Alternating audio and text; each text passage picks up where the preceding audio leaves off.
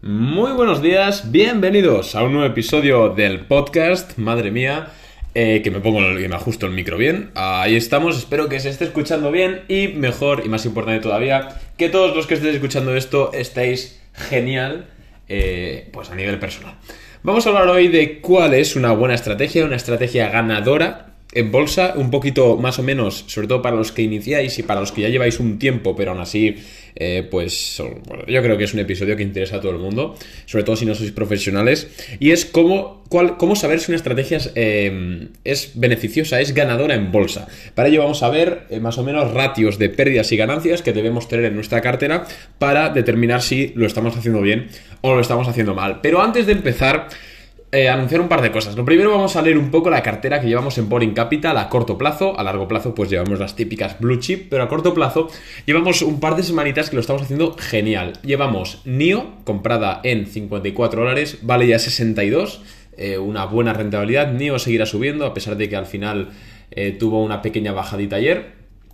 Luego tenemos eh, SKLZ Skills que hoy sube un eh, un 6% en el pre-market, ayer subió un 8%, la llevamos comprada desde el jueves y es una empresa que nos gusta muchísimo, es una compañía de tecnología que da um, servicios de monetización a, distintos, a distintas empresas y la verdad es que va a romper máximos, aún estáis a tiempo para comprar si, si es la pregunta al menos en la entrada de hoy, y para arriba que se va a ir esta empresa, SKLZ. Luego tenemos Futu, que sin, nada más que hablar, hablada en, Instagram inclusive un millón de veces, la compramos a 48 dólares, vale ahora 61, sube un, un 8% en el pre-market hoy, eso es un 40% de beneficio para los clientes de Boring Capital y por supuesto para mí también, porque yo también invierto eh, en las empresas que yo veo, ¿no? Luego también llevamos Sia United, comprada en 183, vale ahora 213, va a romper máximos y se va a disparar para arriba y va a seguir subiendo. Esas son un poco las empresitas que llevamos en cartera.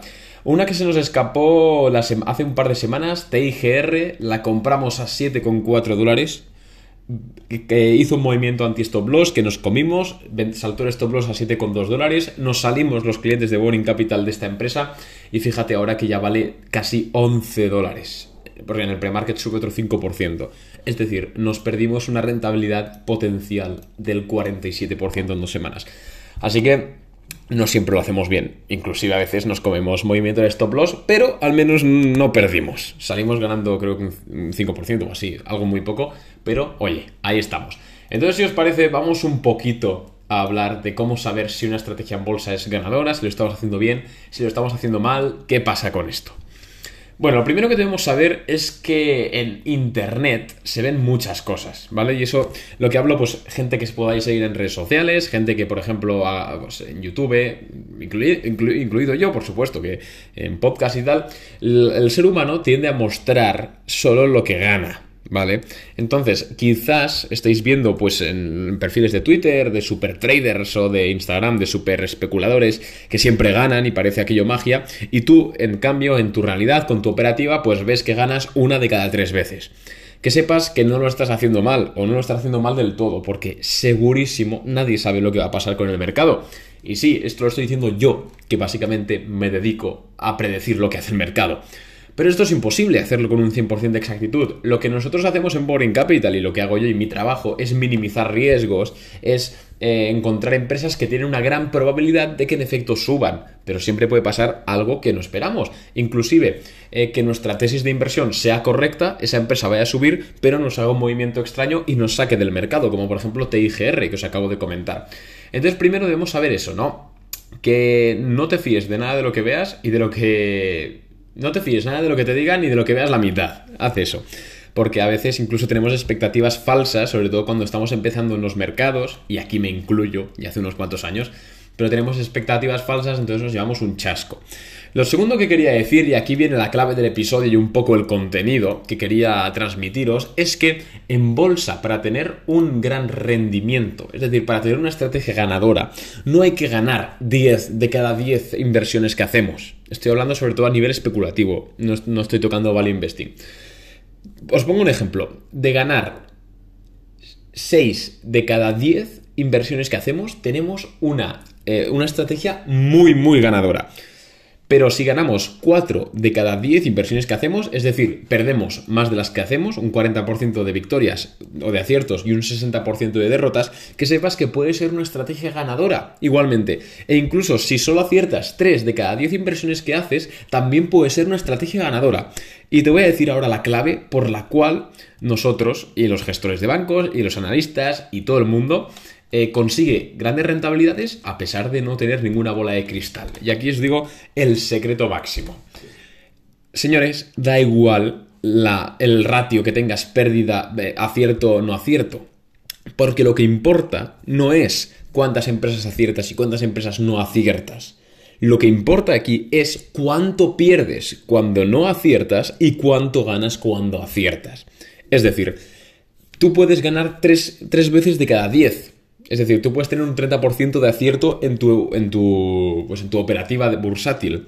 Pero si cada vez que ganas, ganas un 40% en tres días y cada vez que pierdes, pierdes un 5%, te está saliendo un ratio en el cual estás ganando muchísimo. Estás ganando un 120% porque ganas tres veces y pierdes, pues, 5 por 6, 5 por 7, perdón, pierdes un 35%. Es decir, tienes una plusvalía, una rentabilidad en matemática, porque nunca es exacto, evidentemente, del 90% en tu operativa. Perdiendo 7 de cada 10 empresas que compras. Entonces, lo que es muy importante y quiero que se te quede grabado en la, en la mente es que cada vez que vamos a especular con un valor, debemos ponernos en el peor escenario. Debemos poner un stop loss a partir del cual, si el valor en cuestión pierde esa zona, no nos interesa. No nos interesa. ¿Por qué? Porque cuando nosotros ponemos un stop loss, estamos diciendo, vale, estamos controlando lo máximo que vamos a perder si nos sale muy mal la jugada.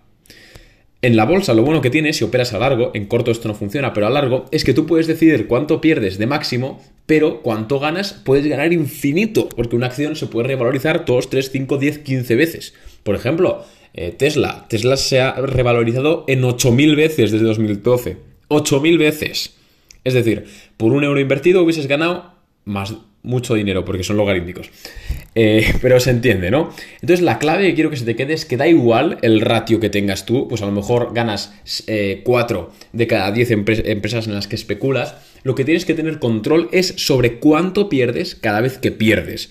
Y a partir de ahí, cuánto ganas cada vez que ganas. Entonces, a lo mejor, si el resultado no te sale positivo, debes modificar, por un lado, tus, intenta adquirir nuevos conocimientos que te ayuden a encontrar más empresas y ganar más veces. Eso es la primera forma de aumentar tu rentabilidad. Y luego la segunda forma de aumentar tu rentabilidad es pues buscando empresas las cuales te den mayor rendimiento. Si normalmente en tu operativa estás buscando sacar un 10% de rentabilidad a cada operación que haces, pues busca sacar un 20, un 30, un 40, que es lo que hacemos en Boring Capital. Entonces, de esta forma, pese a que pierdas, porque es inevitable, es inevitable cagarla, es inevitable, cuando pierdas, controlas tus pérdidas. Por ejemplo, a un 5%. Pero cuando ganas, tienes vía libre. Y entonces da igual la proporción de victoria-ganancia porque lo que importa es el porcentaje de ganancia que le sacas a cada compañía. Entonces más o menos eso es lo que te, lo, que te quería compartir hoy. Espero que te haya quedado claro. Si ha sido así, pues me alegro. Recuerda, controla pérdidas y a partir de ahí haz un poco de balance de cuánto ganas en porcentaje cuando ganas y cuánto pierdes cuando pierdes y a partir de ahí sabrás si tu operativa bursátil es positiva o no lo es. En Boring Capital trabajamos cada día por ello, cada día mejoramos. Normalmente, últimamente estamos teniendo un acierto en las especulativas de 8 aciertos cada 10 intentos, pero, pero bueno, que a lo mejor mañana es 3 de cada 10, esto ya se sabe. Controlamos las empresas que compramos, las empresas que vendemos. Un abrazo y nos vemos en el siguiente episodio.